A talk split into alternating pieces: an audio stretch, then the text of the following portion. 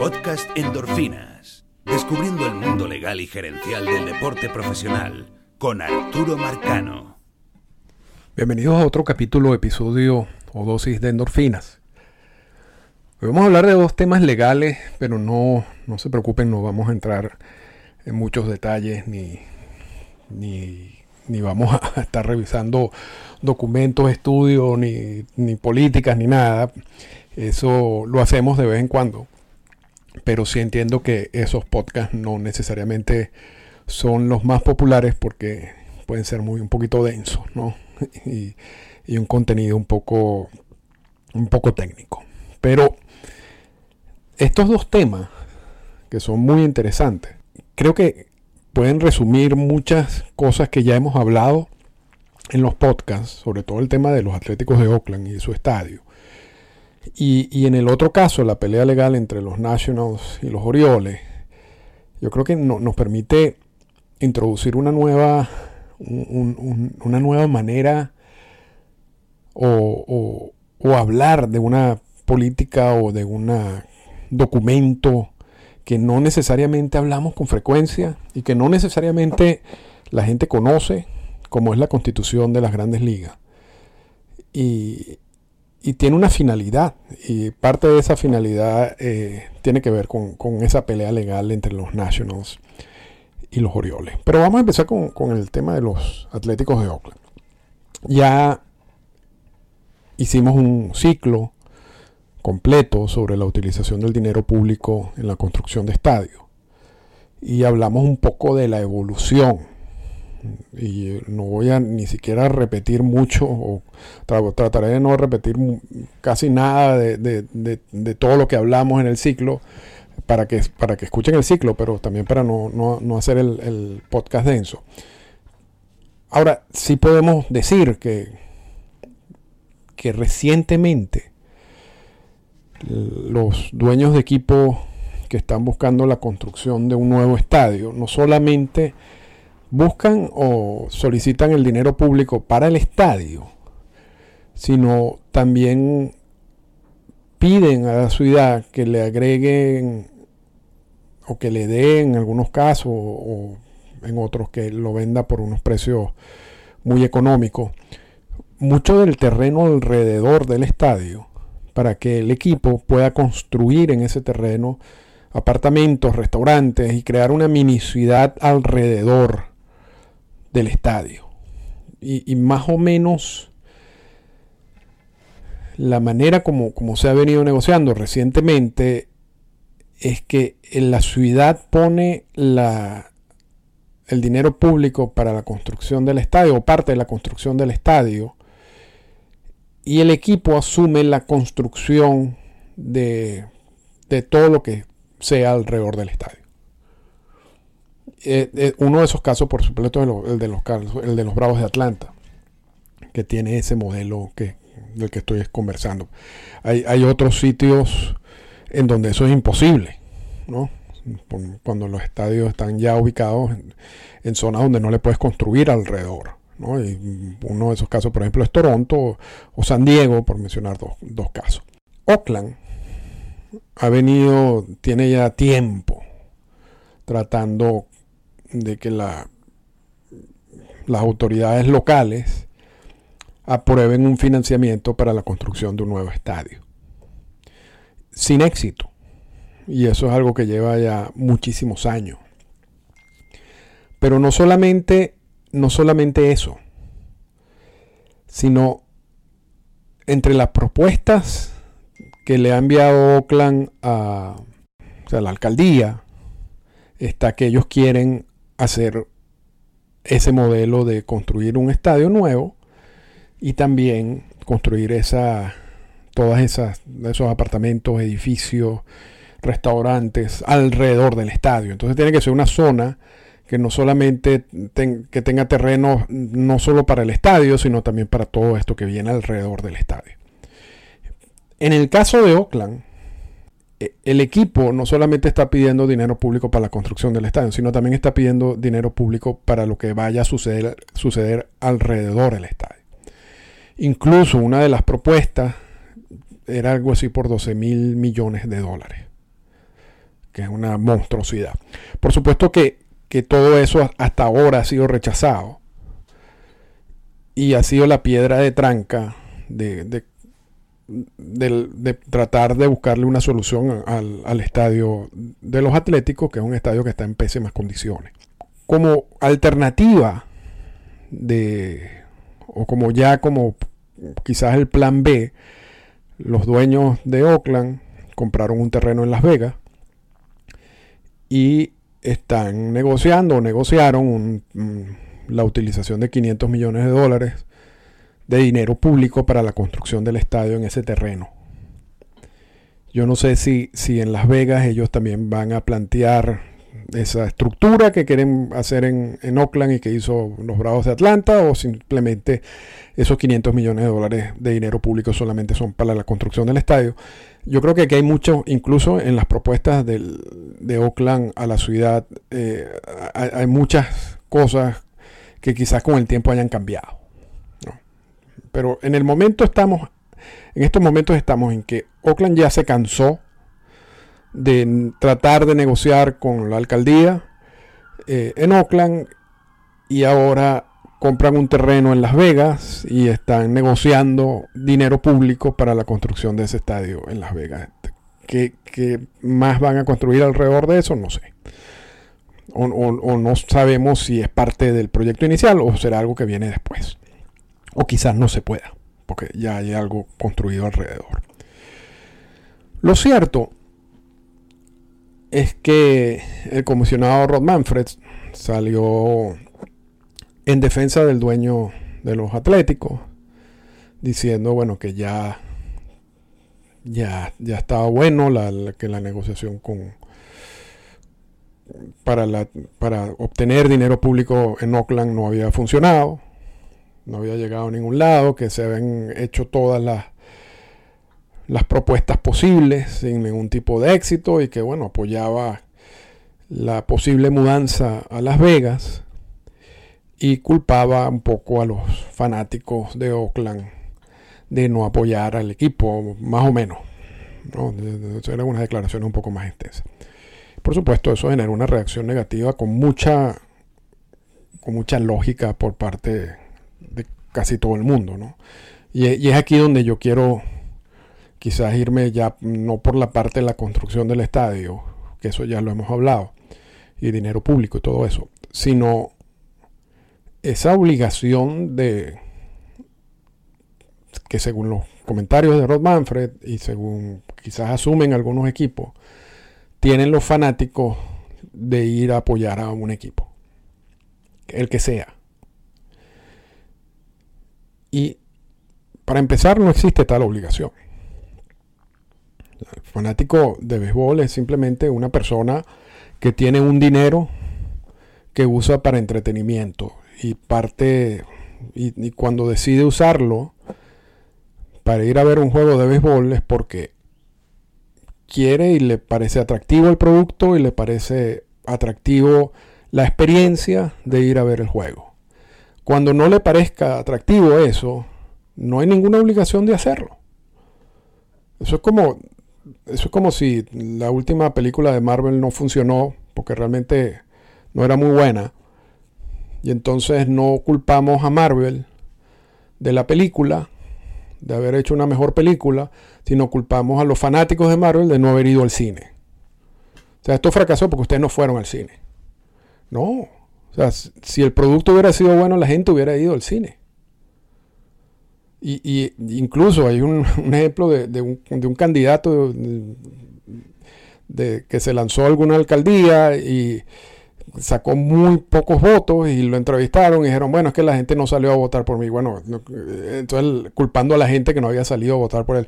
Bueno, no salió a votar por él porque tu propuesta no les pareció atractiva. No es culpa de ellos, es culpa tuya. Que no lograste que ellos salieran a votar por ti. Entonces, cuando un equipo no, no logra que los fanáticos vayan al estadio, la culpa no es del fanático, la culpa es del equipo. Y más porque tú puedes, por ejemplo, decir, bueno, Tampa. Tampa ha hecho un esfuerzo dentro de, su realidad económica de tratar de tener un buen equipo y, de tratar de, tener una buena experiencia en el estadio y sin embargo no, no ha tenido el apoyo. Bueno, entonces tú ahí, haces otro tipo de evaluación. El caso de Miami, no tanto por, por el estadio, quizás es más por el equipo, por problemas de acceso. Tú puedes hacer otra evaluación en esos casos. Siempre sin culpar al fanático, porque el fanático, repito, no está en la obligación de ir a ningún lado. Fanático es una persona que tiene un dinero y, decide gastar el dinero como quiera. Y, si no quiere gastar el dinero ir a ver un juego de béisbol, no, no, está bien. Puede ser fanático de eso. Y puede ser fanático a muerte del equipo. Pero nadie lo obliga a hacer ese gasto. Pero volviendo al caso de Oakland, no solamente no existe esa obligación, pero aquí estamos hablando de un producto que ha venido siendo cada vez peor en el terreno de juego, llegando al extremo de este año, en donde todos los jugadores que de alguna manera, todos los prospectos que ellos tenían, que de alguna manera estaban rindiendo frutos como grandes ligas, se sabía que lo iban a cambiar a la temporada o a las dos temporadas. No, no, no había ningún tipo de, si se quiere, identidad, un equipo con una sin identidad en, lo absoluto, que es algo muy difícil de mercadear también. tú tienes básicamente un equipo distinto año tras año porque los cambias a todos. Pero quitando eso, quitando del, producto que es muy malo y que no, repito, no puedo obligar a nadie a ir a ver ese producto. Como, como saben que se van a mudar, sea, cual sea la opción, ya sea para en Oakland a otro estadio o a Las Vegas o a donde sea. Entonces no, les ha dado por no invertir en ese estadio. Y la experiencia en el estadio es terrible. Pero al punto que en una de las primeras series en casa, el circuito de visitantes de la transmisión de televisión o de radio se tuvo que ir de la caseta porque ahí había un possum, que en, Venezuela le decimos rabipelado, pero yo creo que tiene distintos nombres. Esta es una de las partes donde el español no la, la, palabra en español que nosotros usamos no funciona en otros países, ¿no? Pero en inglés se llama possum. Un animal que vivía en la caseta y que salía por, por el techo. Y entonces no, no, pudieron transmitir. Allí tuvieron que salir y transmitir en básicamente en las gradas. Pero le sigo agregando, o sea, además que ahí ha habido eh, brotes de aguas negras, eh, distintos problemas de animales, no solamente del possum este que, salió, hay otros animales, rata, los accesos a los estadios, la verdad que son hasta peligrosos. Pero además de eso, voy a poner otro ejemplo. A principio de temporada, cada equipo pone una foto de más o menos del producto, de las comidas que van a presentar en el estadio, en la temporada, sobre todo productos nuevos. Y hacen lo mejor posible como para presentar esos platos ¿no? y esas comidas, sea la que sea. Aquí, por ejemplo, en Toronto hay un sándwich cubano nuevo este año muy bueno y, salían las fotos y una, o sea, realmente algo que, le invierten ¿no? para vender el producto. Oakland hizo lo mismo o trató de hacer lo mismo. Y las fotos de, de, estos platos o estos alimentos que van a vender en el año, en la temporada, eran, unas, eran como unos pedazos de sándwich o lo que sea encima de una servilleta en una mesa. O sea, una cosa que realmente, primero, ni era atractivo, quizás sabía muy bien, pero visualmente era poco atractivo eso, eso que estaban poniendo. Y además, cero inversión, unas servilletas. Entonces, es una burla al fanático del equipo. Porque, repito, saben que se tienen que mudar, no quieren hacer ningún tipo de inversión en un estadio, que ¿para qué van a hacer inversión allí? Han, dejado de, invertir en, o han dejado de prestarle atención al talento del equipo. Y bajo todas esas circunstancias, quieren culpar al fanático. Eso no, tiene, eso no tiene ningún tipo de lógica. Ahora, tampoco es que nos vamos a sorprender que, por ejemplo, el comisionado defienda al dueño de Oakland. E, ese es parte del rol del comisionado. Tampoco, vamos a que aquí no somos niños y aquí ya hemos manejado estos temas con anterioridad. El, comisionado es un empleado de los dueños de equipo. Siempre lo ha sido. Quizás el único que no actuó de esa manera fue el, juez Landis, el primer comisionado de MLB. El resto han sido todo, su rol es defender los intereses de los equipos. Entonces no nos sorprendamos que Manfred le dé un espaldarazo al dueño de Oakland y, que promueva la mudanza, porque MLB también ha tenido una larga tradición de, presionar a cada uno de, los sitios donde están ubicados los, estadios de los equipos para obtener más dinero público, ya sea para remodelaciones o para construcción de nuevos estadios. Eso es para, y eso está en el ciclo de lo que nosotros hablamos. Eso no nos puede sorprender y, eso para mí no es ni criticable, eso, eso es normal que un comisionado haga eso. Donde sí yo no creo que, el comisionado ejerció su rol como tal es culpar al fanático, porque realmente el fanático no tiene la culpa de lo que está pasando aquí. Y no puedes obligarlo a ir. En, bajo, la, bajo las circunstancias en lo que está el equipo y, y, la realidad de ese estadio y la manera como están manejando ese equipo eh, en su relación con el fanático. Allí, quien diga eso, realmente no está entendiendo cómo funciona el deporte profesional en general. Ah. Y, yo creo que allí realmente no coincido para nada con el comisionado y, para mí fue un error de, Rod Manfred decir eso. Vamos a pasar al, segundo punto. Y, también no es que no vamos a entrar en, los detalles legales eh, ni muchos datos específicos. Vamos a guardarlo quizás para, un podcast un poco más completo, ¿no? Solamente vamos a darlo como vamos a contar la historia en general. Resulta que en el 2005, cuando lo que eran los Expos de Montreal, que ya estaban creo que jugando en Puerto Rico, ya no estaban ni siquiera en Montreal, decide, se pone en venta y deciden mudar esa franquicia a Washington, a Washington DC, donde antes jugaban los senadores y esa franquicia se perdió y entonces ahora Montreal regresa a Washington DC bajo el nombre de los Nationals. Eso genera un problema a nivel de, transmisión de los medios y de los derechos de transmisión. Y me explico, porque además me tocó verlo, me tocó vivirlo. Yo, yo viví un año en Washington, D.C., estudiando inglés en la Universidad de Georgetown. Y me fui a principios de año y me tocó estar ahí todo, básicamente todo el año. Y pude disfrutar la temporada completa. Yo estoy hablando de esto fue como en el 1997. En Washington, D.C., en ese momento que no había, por supuesto, equipo en Washington, D.C., el equipo de Washington, D.C. eran los Orioles de Baltimore. O sea, tú la transmisión local en Washington, D.C., de la radio, era la transmisión de los Orioles de Baltimore.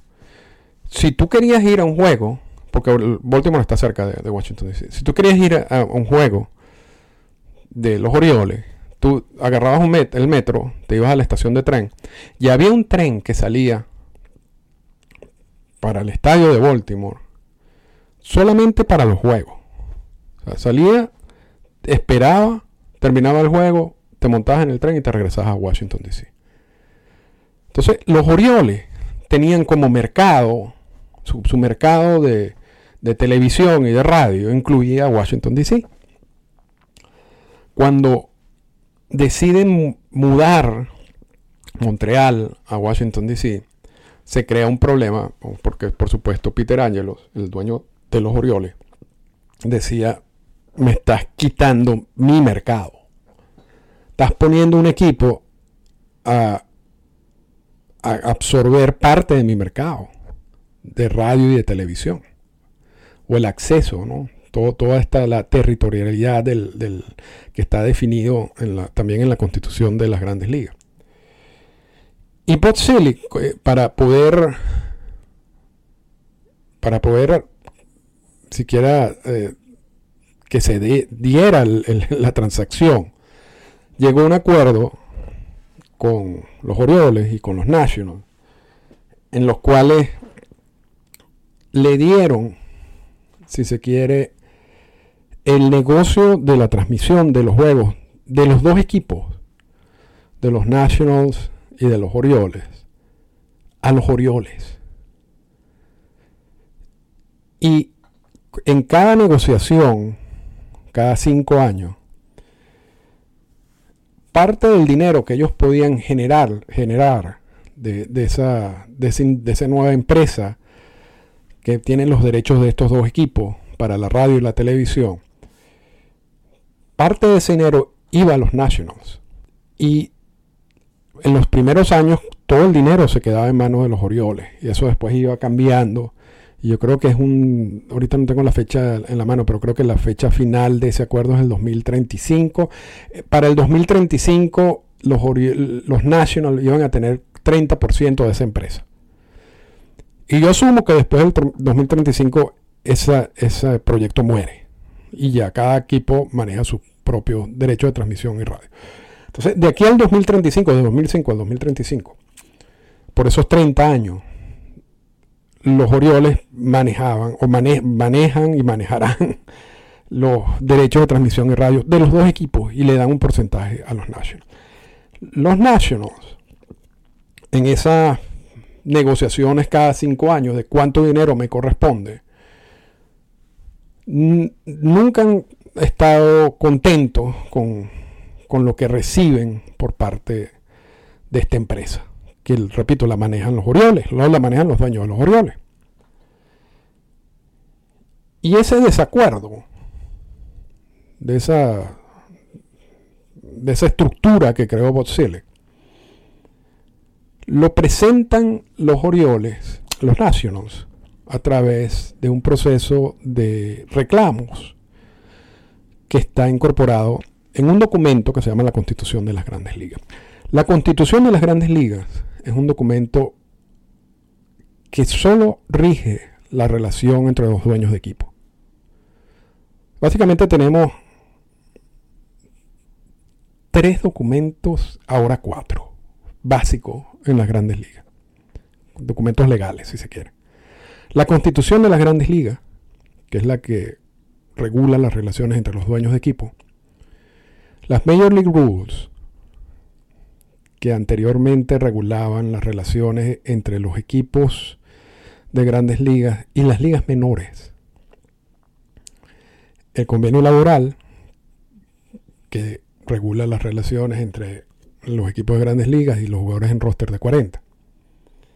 Y yo creo que ahora tenemos dos documentos más. De hecho, las Major League Rules básicamente están desapareciendo o desaparecieron. Porque ahora tenemos el CBA, el convenio laboral de ligas menores, que viene a, si quiere, a borrar o a sustituir a mucho de lo que establecía los Major League Rules, pero también tenemos unos acuerdos, unas licencias entre MLB y los equipos de ligas menores que viene también a sustituir mucho de lo que decían las Major League Rules. Entonces tendríamos realmente las licencias, el convenio laboral de ligas mayores y de ligas menores y la, constitución de las grandes ligas. Los Nationals usaron la vía de la constitución de las grandes ligas, la vía de, los reclamos, para presentar uno en relación a qué dinero le correspondería a ellos en esas particiones de cada cinco años. Y estamos hablando de que este reclamo que ayer una corte eh, de Nueva York decidió en favor de los Nationals, y esto lo estoy grabando, disculpen, un 27 de abril. E, ese es el primero de varios reclamos. Lo interesante de aquí es cómo, cómo ese reclamo llega a una corte. Porque lo que normalmente pasa tanto en estos procesos en la constitución de las grandes ligas como lo que, lo que establecen los convenios laborales. Cuando, cuando tenemos un, un arbitraje, un proceso de reclamo, es que una vez el árbitro se pronuncia o la persona que le toca tomar la decisión se pronuncia, ese, caso muere allí. Las partes acuerdan que el caso muere allí con esa decisión y renuncian a cualquier demanda judicial. E históricamente, las cortes, cuando existen este tipo de herramientas y de procesos de arbitraje, no respetan las decisiones de los árbitros. La única manera que eso no sea así es que se demuestre de que hubo alguna injusticia, algún acto de corrupción que realmente ponga en duda todo ese proceso, que supuestamente es un proceso justo y que no lo fue por ese acto de corrupción. Entonces allí las cortes sí se pueden meter y anular esas decisiones de estos procesos. En el caso de este primer reclamo entre los Nationals y los Orioles, se decidió que un comité de tres personas que trabajan en la industria fuera el que decidiera cuánto dinero les corresponde a los Nationals, que trabajan para MLB. Y ese comité se pronunció a favor de los Nationals. Y luego los Orioles en un primer reclamo dijeron que los abogados que habían usado los Nationals eran los mismos abogados de MLB y que por lo tanto todo ese proceso entraba en duda. Y ese proceso se tuvo que repetir. La, el, primer intento. Hubo un segundo intento donde la decisión vuelve a favorecer a los Nationals. Y los Orioles vuelven a reclamar y la Corte ayer, en el día de ayer, el 26 de abril, decide, o este tribunal decide, respetar el proceso establecido en la Constitución de las Grandes Ligas. Y darle la razón, es decir, los Nationals le, debe corresponder ese dinero. Lo que no llega a acordar el tribunal es la cantidad y invita a las partes a negociar. Entonces estamos en otro punto de eso y ese es el primero de varios reclamos. Pero, pero con esto quería solamente darle como un, un paseo rápido por, por, lo que es el sistema o lo que es el documento de la Constitución de las Grandes Ligas y, todo este sistema que existe en ese documento para, para presentar reclamos entre los dueños de equipo que existen, que hay, que hay varios. No, este de los National Orioles no es el único. A veces son cuestiones de negocio, eh, a veces son cuestiones de distintos tipos. Y esa es la vía para resolver los problemas. Y muchas veces esos problemas nadie se entera. Se resuelven internamente y, tratando de mantener eh, una, armonía entre los dueños de equipo. Esta fue una presentación del podcast Endorfinas. Para comunicarse con nosotros, escríbanos a las siguientes cuentas en Twitter. Arroba Arturo Marcano y arroba Endorfinas Radio.